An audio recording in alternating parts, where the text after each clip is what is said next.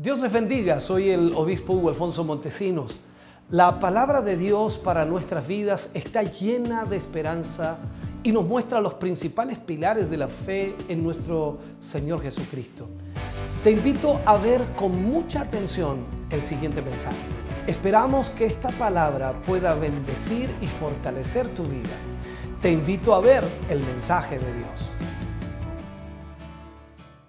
Vamos a tomar el em, capítulo 4 del libro de Génesis, capítulo 4 del libro de Génesis, para leer palabra del Señor. Leeremos desde el versículo 1 al versículo 5.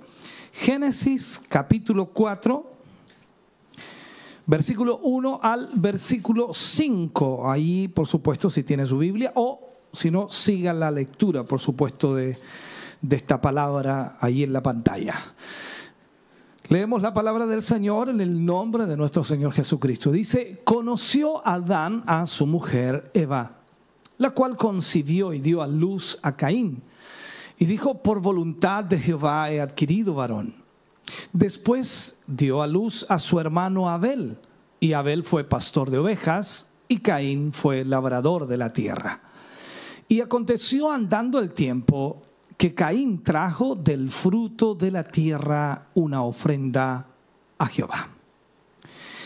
Y Abel trajo también de los primogénitos de sus ovejas, de lo más gordo de ellas, y miró Jehová con agrado a Abel y a su ofrenda, pero no miró con agrado a Caín y a la ofrenda suya, y se ensañó Caín en gran manera y decayó su semblante. Oremos al Señor. Amado Dios, te damos a ti muchas gracias, agradecemos este tiempo que nos brindarás y nos permitirás poder hablar de tu palabra, Señor, y enseñar a través de ella a tu iglesia, a tus hijos y a tus hijas.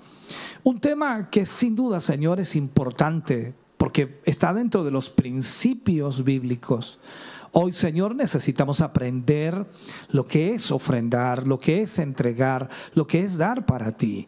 Señor, gracias por este tiempo que nos darás y por tu palabra que sin duda nos educará, Señor, en esta área. En el nombre de Jesús lo agradecemos hoy. Amén. Y amén, Señor.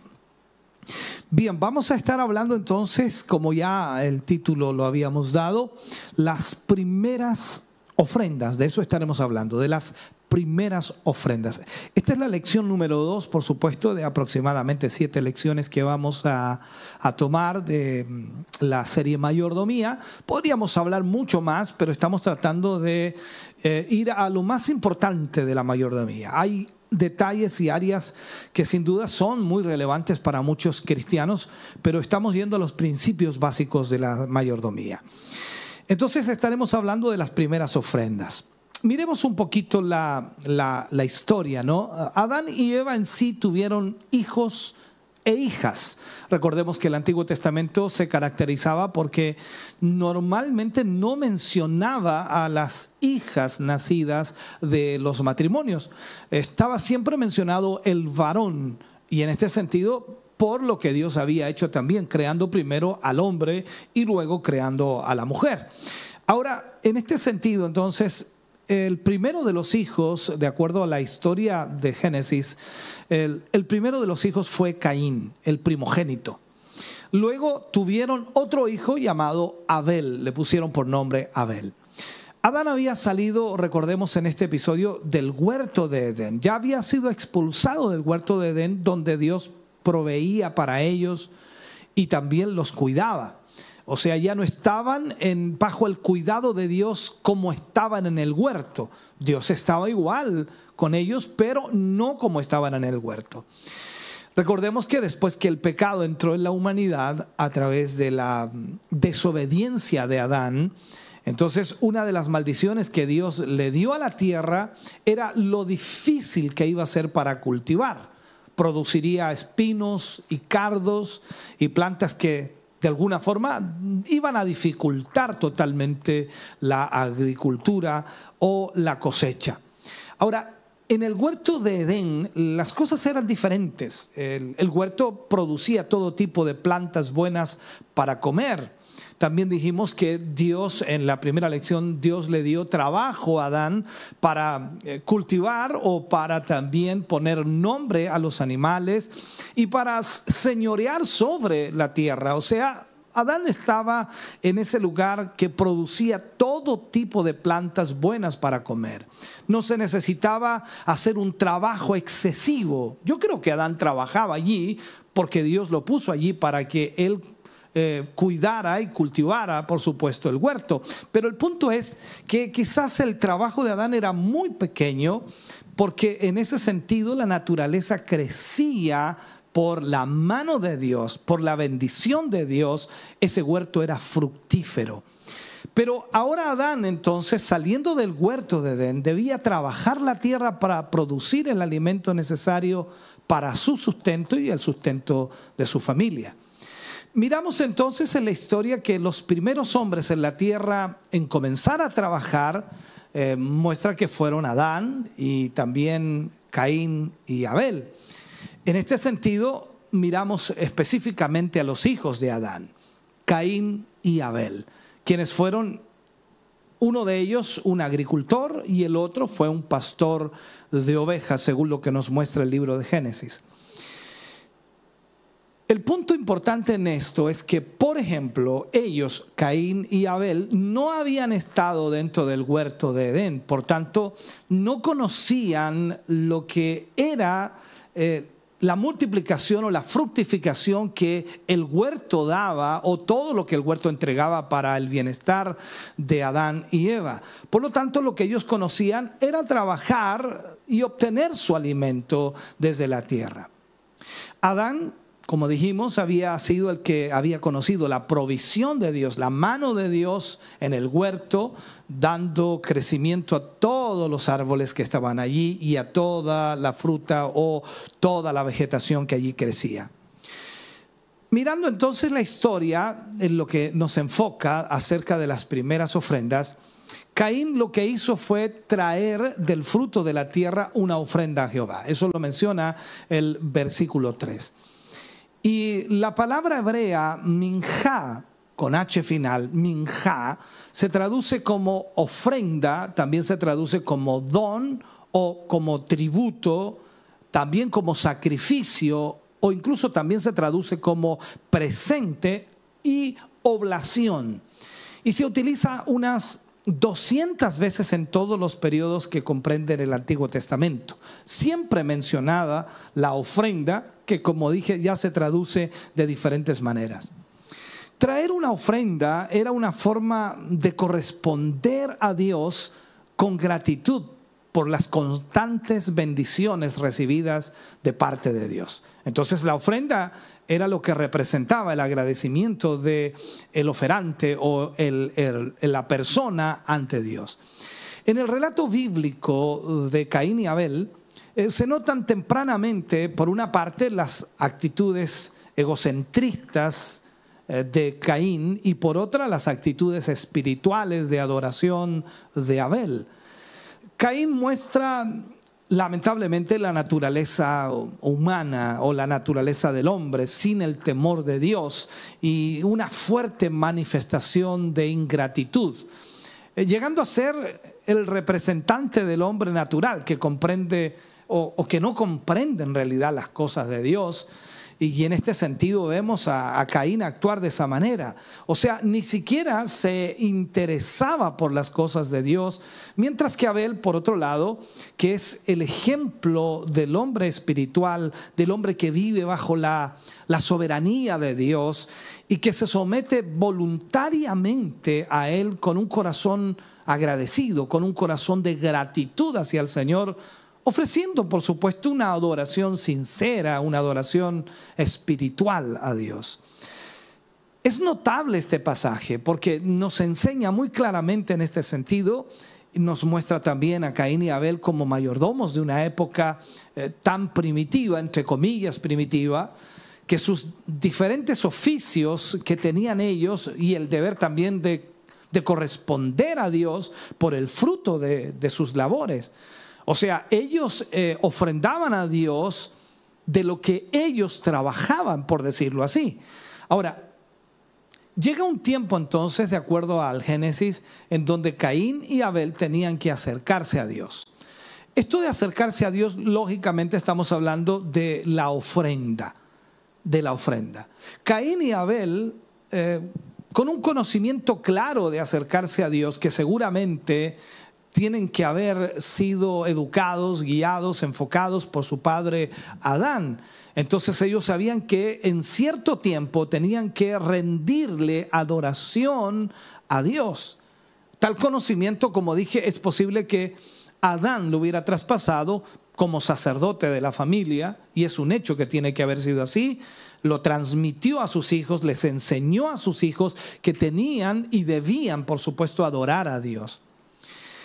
Es, de ejemplo, por supuesto, también la actitud de Caín y Abel, eh, que aunque no eran jefes de familia, no estaban casados, porque no lo registra el libro de Génesis, sino que podemos decir estaban solteros y que estaban rindiendo culto a Dios. Y aunque no lo dice el texto bíblico, debió ser efectuado esa ofrenda frente a Adán o posiblemente solos, pero dentro de eso mismo nos impresiona que hombres, por decir así, solteros, decidan adorar a Dios de esa manera.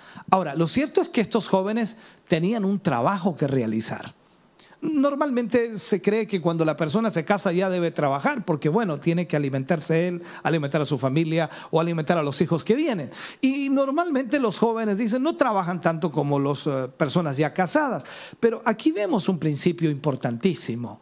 Entonces, estos jóvenes tenían que trabajar, que realizar ese trabajo. Caín dice que era el labrador de la tierra y Abel era pastor de ovejas. E, es bueno que recordemos esta enseñanza bíblica y que también los padres recuerden que el trabajo constituye un mandato de Dios. O sea, cada persona debe trabajar. El trabajo también dignifica y el trabajo beneficia también a la familia y al mismo tiempo glorifica a Dios. Eh, con relación a los hijos jóvenes, podemos decir, eh, había un dicho por allí y muchos grandes predicadores lo utilizaron y decían, dedles una Biblia y un oficio y Dios sea con ellos.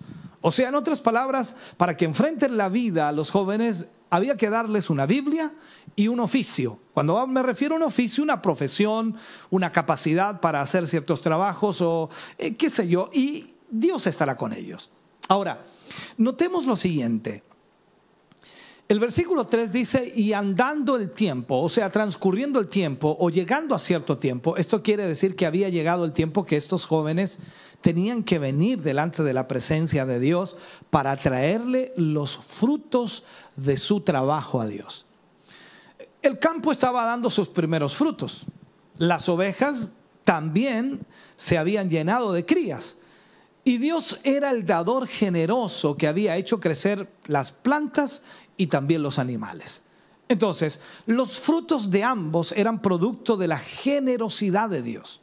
Los dos, Caín y Abel, habían trabajado, si bien es cierto, habían trabajado, pero ellos no habían creado eso, sino que Dios, la generosidad de Dios, había provocado el crecimiento. Me gusta mucho también lo que dice Corintios cuando Pablo habla acerca de esa división que había en Corintios y dice, ¿quién es Apolos? ¿Quién es Pablo? ¿Quién es Cefas?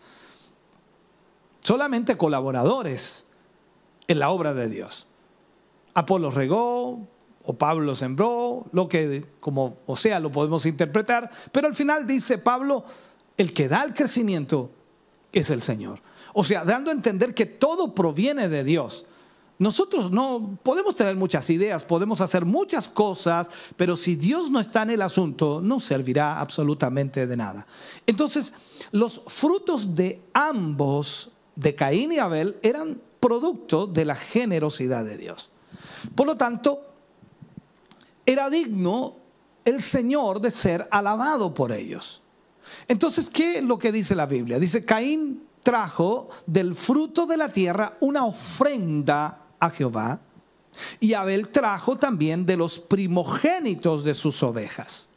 Eso lo marca el versículo 13 y el versículo 4 de ese capítulo.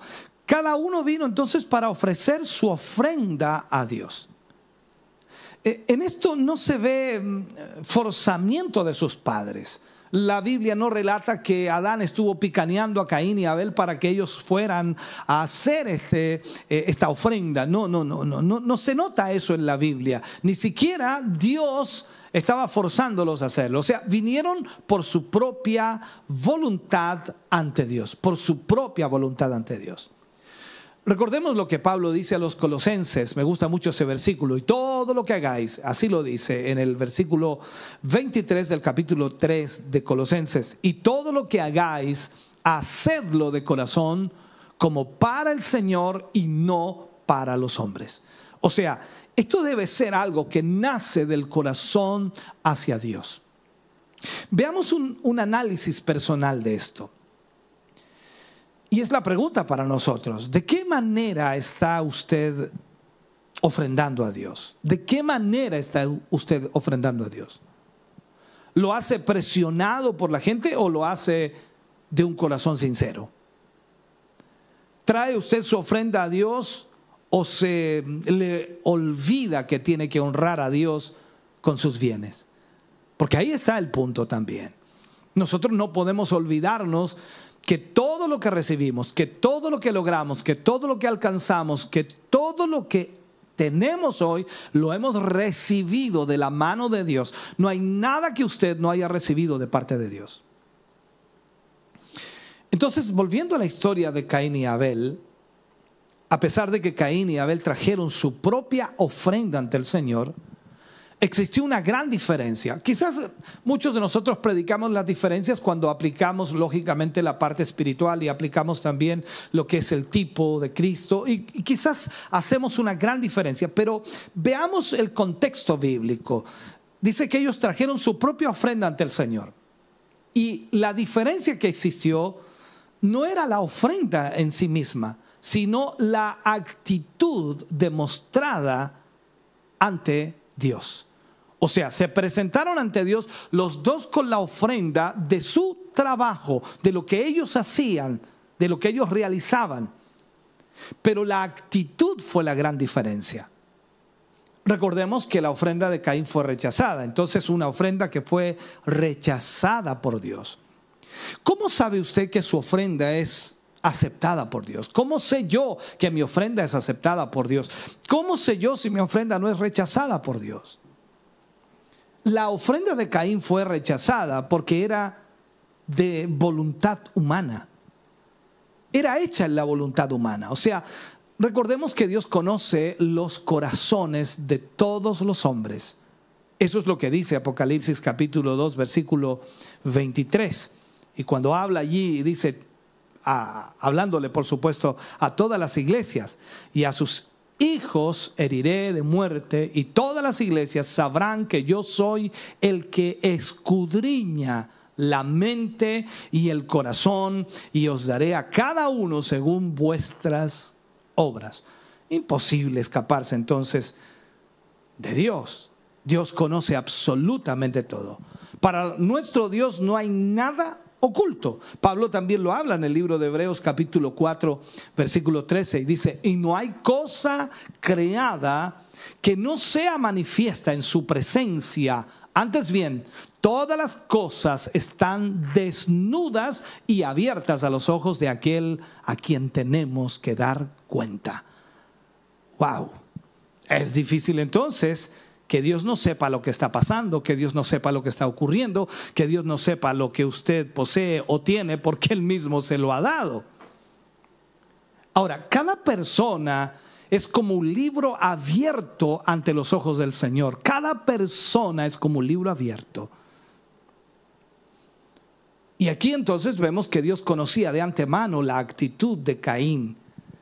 Cuando Caín llegó ante su presencia para ofrecer la oblación, la ofrenda, esa ofrenda de vegetales que él trajo, Dios ya conocía su, su actitud.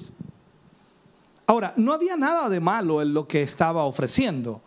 Eh, quizás nosotros hacemos diferencia en eso en algunos mensajes, dependiendo del enfoque que estamos dando. Pero no había nada de malo en lo que estaba ofreciendo. Lo malo estaba en el interior de su ser. O sea, el apóstol Juan nos recuerda en Primera de Juan 3:12 y nos dice, no como Caín, que era del maligno y mató a su hermano. ¿Y por qué causa lo mató? Porque sus obras eran malas y las de su hermano justas. O sea, aquí estamos viendo entonces que Dios conocía a Caín mucho antes de esa ofrenda. Su actitud estaba dirigida por un corazón no acorde a la voluntad del Señor. Su corazón era maligno, es lo que dice la escritura, lleno de contrariedad, lleno de celos, lleno de envidia, lleno de indiferencia. Entonces el corazón de Caín no era un corazón espiritual, no era un corazón lleno de amor, no era un corazón lleno de gratitud ante el Creador. O sea, no estaba llevando la ofrenda allí para adorar al Señor, sino que lo estaba haciendo con otros motivos. Veamos esto. Caín, Caín ofreció una ofrenda. Una ofrenda. Quizás alguien puede decir pues, que fue algo sin importancia comparable a lo que hizo Abel. Recordemos, ya lo dije, no era la ofrenda la diferencia sino la actitud indiferente hacia Dios. Caín pensó al igual que los hombres en la actualidad, tal cual como piensan los hombres hoy. ¿Por qué darle a Dios ofrenda? ¿Por qué darle a Dios ofrenda? Eso es lo que mucha gente piensa y sobre todo cuando pedimos la ofrenda nosotros, pero ¿por qué darle a Dios ofrenda? Otros dicen, ¿por qué darle mi dinero o mi tiempo a Dios si yo estoy más necesitado que Él? Veamos algo, analicemos algo. La palabra limosna antiguamente significaba obras de caridad. Eso era una limosna, una obra de caridad para la gente a fin de ayudar, de aminorar de alguna manera su situación económica apremiante o difícil. Y en la actualidad tiene el sentido de dar algo con desprecio. Eso es una limosna hoy es dar algo con desprecio e indiferencia, sin la menor atención al dolor del prójimo. Eso es una limosna hoy. En muchos casos podemos decir que se da limosna para aquietar la conciencia y en otros para quitarse de encima a la gente. Entonces Caín estaba dando una limosna a Dios en el más bajo sentido de la expresión. Entonces podemos decir que Caín estaba dándolo con una irreverencia, con una osadía, actuando ante la presencia bondadosa de Dios con irreverencia. Alguien escribió el siguiente pensamiento, creo que es bueno también decirlo, ojalá pueda entenderlo. Tres frases que son tremendamente decidoras. Dar bien por bien es humano. Dar bien por mal es divino. Pero dar mal por bien es diabólico. Entendamos esto. Cuando miramos la realidad de lo que Caín hizo, vemos también cómo la palabra de Dios va marcando ciertos aspectos que nosotros debemos conocer y debemos entender. Siglos más tarde, el profeta Malaquías reprochó duramente a su pueblo de seguir el mismo camino de Caín. En Malaquías capítulo 1, versículo 8 dice, y cuando ofrecéis el animal ciego para el sacrificio, ¿no es malo? Asimismo, cuando ofrecéis el cojo o el enfermo, ¿no es malo? Preséntalo pues a tu príncipe. ¿Acaso se agradará de ti o le serás acepto? Dice Jehová de los ejércitos. ¿De qué está hablando aquí? La, la forma mecánica o rutinaria de acercarse a Dios para ofrecerle ofrendas nunca le será de su agrado. O sea, nosotros debemos darle siempre lo mejor al Señor. Caín no negó su ofrenda. No estabas eh, contra celebrar su ritual a Dios. No es que Caín era enemigo de hacer la ofrenda. Pero su actitud indiferente hizo que Dios no mirara con agrado su ofrenda ni a él mismo. O sea, el problema, vuelvo a insistir, no era la ofrenda. El problema era la actitud de Caín. Por otro lado, vemos la ofrenda aceptada por Dios. La ofrenda de Abel fue aceptada porque era la voluntad de Dios. Alguien dice rápidamente, es que ofreció un cordero y un cordero es tipo de Cristo. Mm, no te apresures tanto. Déjame mostrarte lo que nos muestra la escritura aquí. ¿Qué es lo que contrasta con Abel y su ofrenda? Gramaticalmente, en, un principio, la palabra hebrea minja, con H final, significa ofrenda sin sangre. Eh, propiamente se refiere a ofrendas de vegetales, mientras que la palabra seba, con H final, seba, en Génesis 41 o 46, 1 sale, se traduce como sacrificio, que era eh, derramando sangre, ya, o derramamiento de sangre. Posteriormente, en el Antiguo Testamento, la palabra ofrenda se refería a ambos casos o sea, a la ofrenda de vegetales como también a la ofrenda de derramamiento de sangre. Abel tenía un corazón en armonía con la voluntad de Dios. Entonces amaba a Dios y Abel era humilde. La carta a los hebreos nos hace mención también de la fe de Abel en Hebreos capítulo 11 versículo 4. Ahí dice, por la fe Abel ofreció a Dios más excelente sacrificio que Caín, por lo cual alcanzó testimonio de que era justo, dando Dios testimonio de sus ofrendas, y muerto aún habla por ella. Abel entonces era un hombre de fe, de tal manera que su ofrenda no era una acción que brotara de un hecho casual o de un hecho emocional, sino de un clamor por redención puesto que estaba consciente de su posición de hombre, afectado también por, por la caída en el pecado de sus padres en el huerto. Entonces él estaba consciente que necesitaba un Salvador, que necesitaba también ser redimido, que necesitaba ser limpiado, por decirlo. Entonces con fe está expresando su necesidad de Dios como pecador que era. Y al poner el animal inocente en el sacrificio, lo que expresa es su profunda necesidad de perdón y su profunda necesidad de comunión con Dios. Entonces el Señor Jesús le llama a él justo, porque sus acciones estaban íntimamente relacionadas con un proceder recto, con un proceder temeroso de Dios, influenciado por supuesto por la ley del Señor impresa en su corazón que seguramente había sido traspasada por su padre Adán a través de la instrucción diaria, a través de la administración.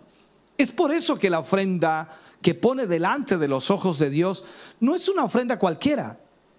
Es una ofrenda que está dirigida por una actitud humilde y reconoce al mismo tiempo en esa humildad que Él no puede hacer absolutamente nada por sí mismo, sino todo depende de Dios sensible a la voz de Dios con un espíritu de adoración genuino. Por eso cuando nosotros adoramos a Dios, cuando exaltamos a Dios, no lo hacemos para demostrar qué bien lo hacemos, sino lo hacemos porque reconocemos que sin Él no somos nada. Entonces ahí vemos que la ofrenda de Abel fue aceptada porque era de lo mejor en la actitud de Abel. La percepción espiritual de que tenía o, que tenía Abel de Dios lo relacionaba directamente con él. El motivo para poner delante de la presencia de Dios un sacrificio digno, un sacrificio especial. Cuando vamos a Génesis capítulo 4, versículo 4, mira lo que dice. Abel trajo también de los primogénitos de sus ovejas, de lo más gordo de ellas, y miró Jehová con agrado a Abel y a su ofrenda. Escogió lo mejor. La pregunta sería aquí, ¿por qué le damos a alguien algún presente que es de lo mejor? ¿Por qué? Primero porque amamos a tal persona. También porque reconocemos sus grandes cualidades o porque simplemente lo damos en agradecimiento por un favor grande que nos ha hecho. Pueden haber muchos motivos por los cuales nosotros damos un presente, un regalo, algo especial a alguien. Entonces la pregunta sería aquí, ¿cuántas cosas grandes nos ha hecho el Señor? ¿Cuántas cosas maravillosas ha hecho Dios en nuestra vida y con nuestra vida? Aún siendo indigno de su misericordia, constantemente extiende su mano bondadosa sobre nosotros, sobre cada uno de nosotros. Recordemos lo que dice el libro de Mateo capítulo 5, versículo 45. Jesús hablando allí y dice, para que seáis hijos de vuestro Padre que está en los cielos, que hace salir el sol o su sol sobre malos y buenos y que hace llover sobre justos e injustos. Entonces, para ir detallando esto, la ofrenda de Abel era el reflejo de un corazón agradecido con Dios. El reflejo de un corazón agradecido con Dios. Como pastor que él era, como cuidador de ovejas, él se da cuenta que Dios merece que antes de cualquier cosa que nosotros le entreguemos, debemos entregarle lo mejor que tenemos de nuestra vida. Abel, ¿qué es lo que hizo? Buscó el animal más gordo entre su rebaño, el de mejores cualidades, y lo presentó delante del Señor porque él lo merecía.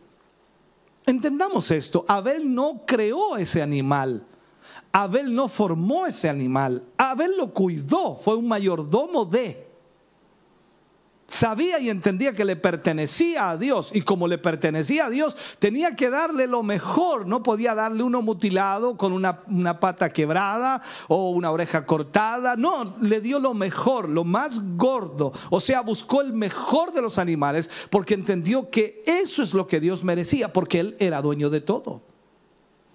Por eso entonces provocó el agrado de Dios por la ofrenda que Abel entregó.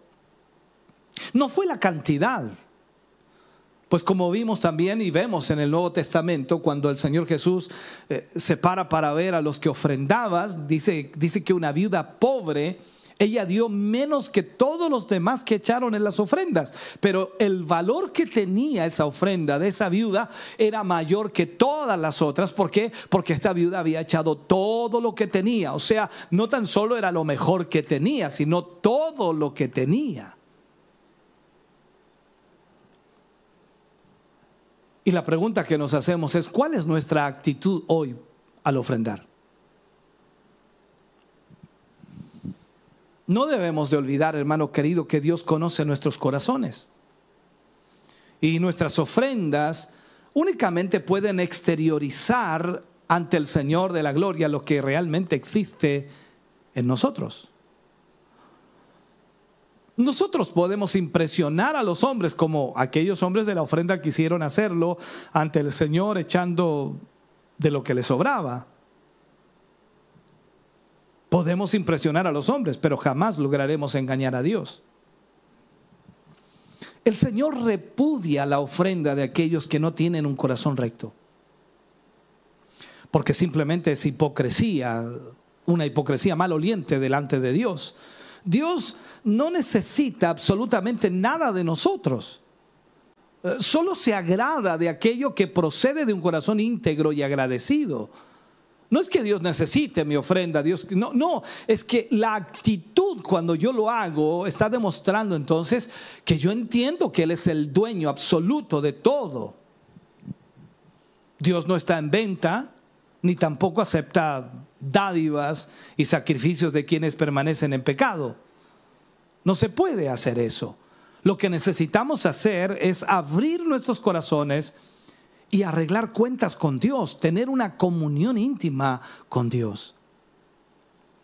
Era un agravio enorme pensar que basta con abrir nuestra billetera y echar unos cuantos billetes en la ofrenda y con eso Dios está feliz con nosotros. Es algo absurdo, totalmente absurdo. La palabra del Señor condena esa práctica tan, tan generalizada y explotada por los mercaderes de la fe que han escogido seguir lamentablemente el camino de Caín. Recordemos una historia en Hechos 8:20 Allí hay un, momento en el cual un hombre quiso comprar el poder de Dios. Y Pedro le responde, le dice, tu dinero perezca contigo, porque has pensado que el don de Dios se obtiene con dinero. O sea, en esto nosotros debemos entenderlo. Incluso en el Antiguo Testamento, cuando su pueblo cayó en pecado, Dios le ordenó que no trajeran ofrenda delante de él. Eso lo vemos en Isaías capítulo 1, versículo 11 al 13. Dice, ¿para qué me sirve, dice Jehová, la multitud de vuestros sacrificios? Hastiado estoy de los holocaustos de carneros y de cebo de animales gordos. No quiero sangre de bueyes, ni de ovejas, ni de machos cabríos. ¿Quién demanda esto de vuestras manos cuando venís a presentaros delante de mí para hollar mis atrios? No me traigáis más vana ofrenda. El incienso me es abominación luna nueva y día de reposo, el convocar asambleas, no lo puedo sufrir. Son iniquidad vuestras fiestas solemnes. ¿De qué estaba hablando aquí el Señor? Que en realidad la actitud de Israel al hacer todo esto no tenía nada que ver con el principio de la verdadera ofrenda, de la verdadera adoración, de la verdadera oblación que debía haber. Entonces el Señor estaba hastiado de ese tipo de cosas. Es como decir, aquí te traigo este cordero, Señor, gózate ahora. No, no, no, no. Es tu actitud al ofrendar. Déjame concluir y terminar si puedo hacerlo. La ofrenda es para nuestra o es parte de nuestra adoración a Dios. La ofrenda surge de un reconocimiento de su grandeza y de su bondad. O sea, nosotros ofrendamos porque reconocemos su grandeza y su bondad. Todas las cosas proceden de Él.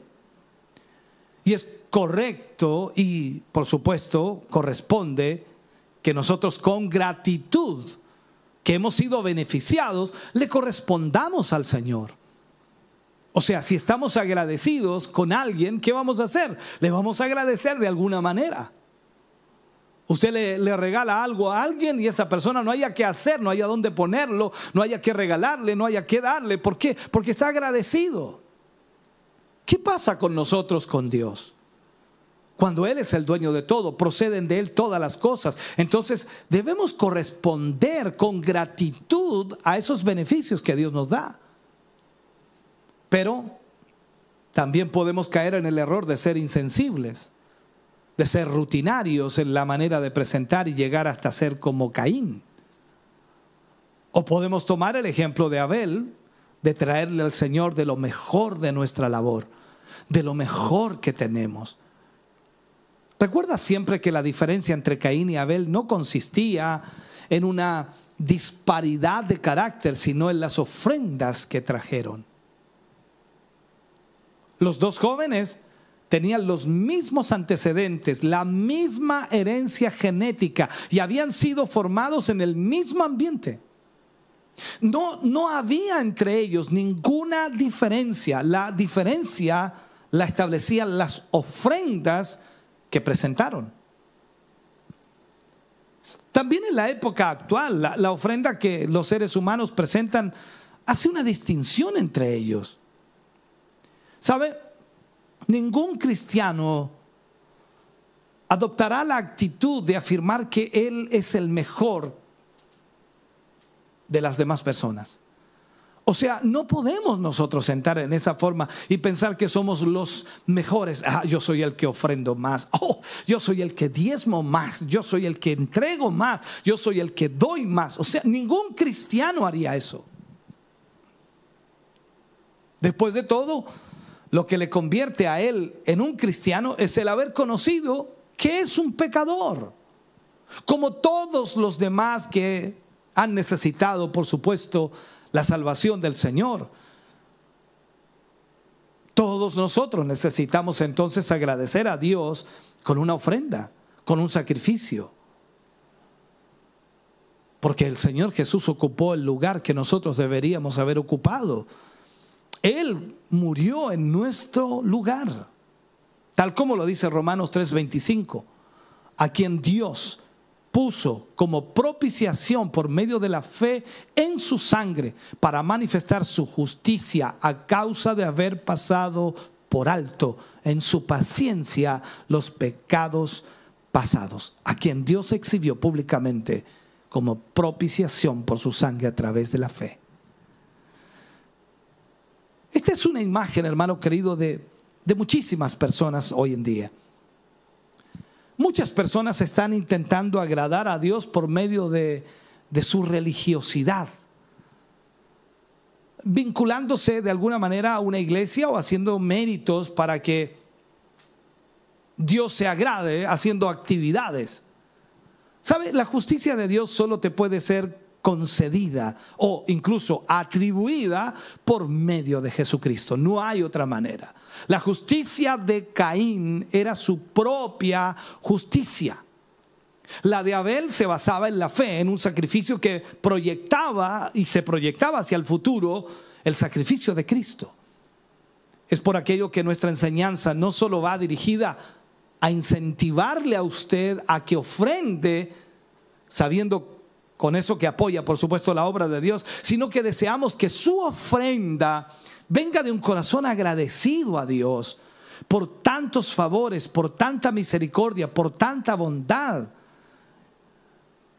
Desde la salvación que el Señor le ha dado, desde el perdón de sus pecados, hasta lo más mínimo que Él nos ha dado. Esperemos que podamos día a día considerar esto, el gran amor que Dios nos ha dado, que el Señor nos ha entregado. Y termino con esta cita. En Primera de Crónicas, capítulo 29, versículo 14, dice, porque ¿quién soy yo?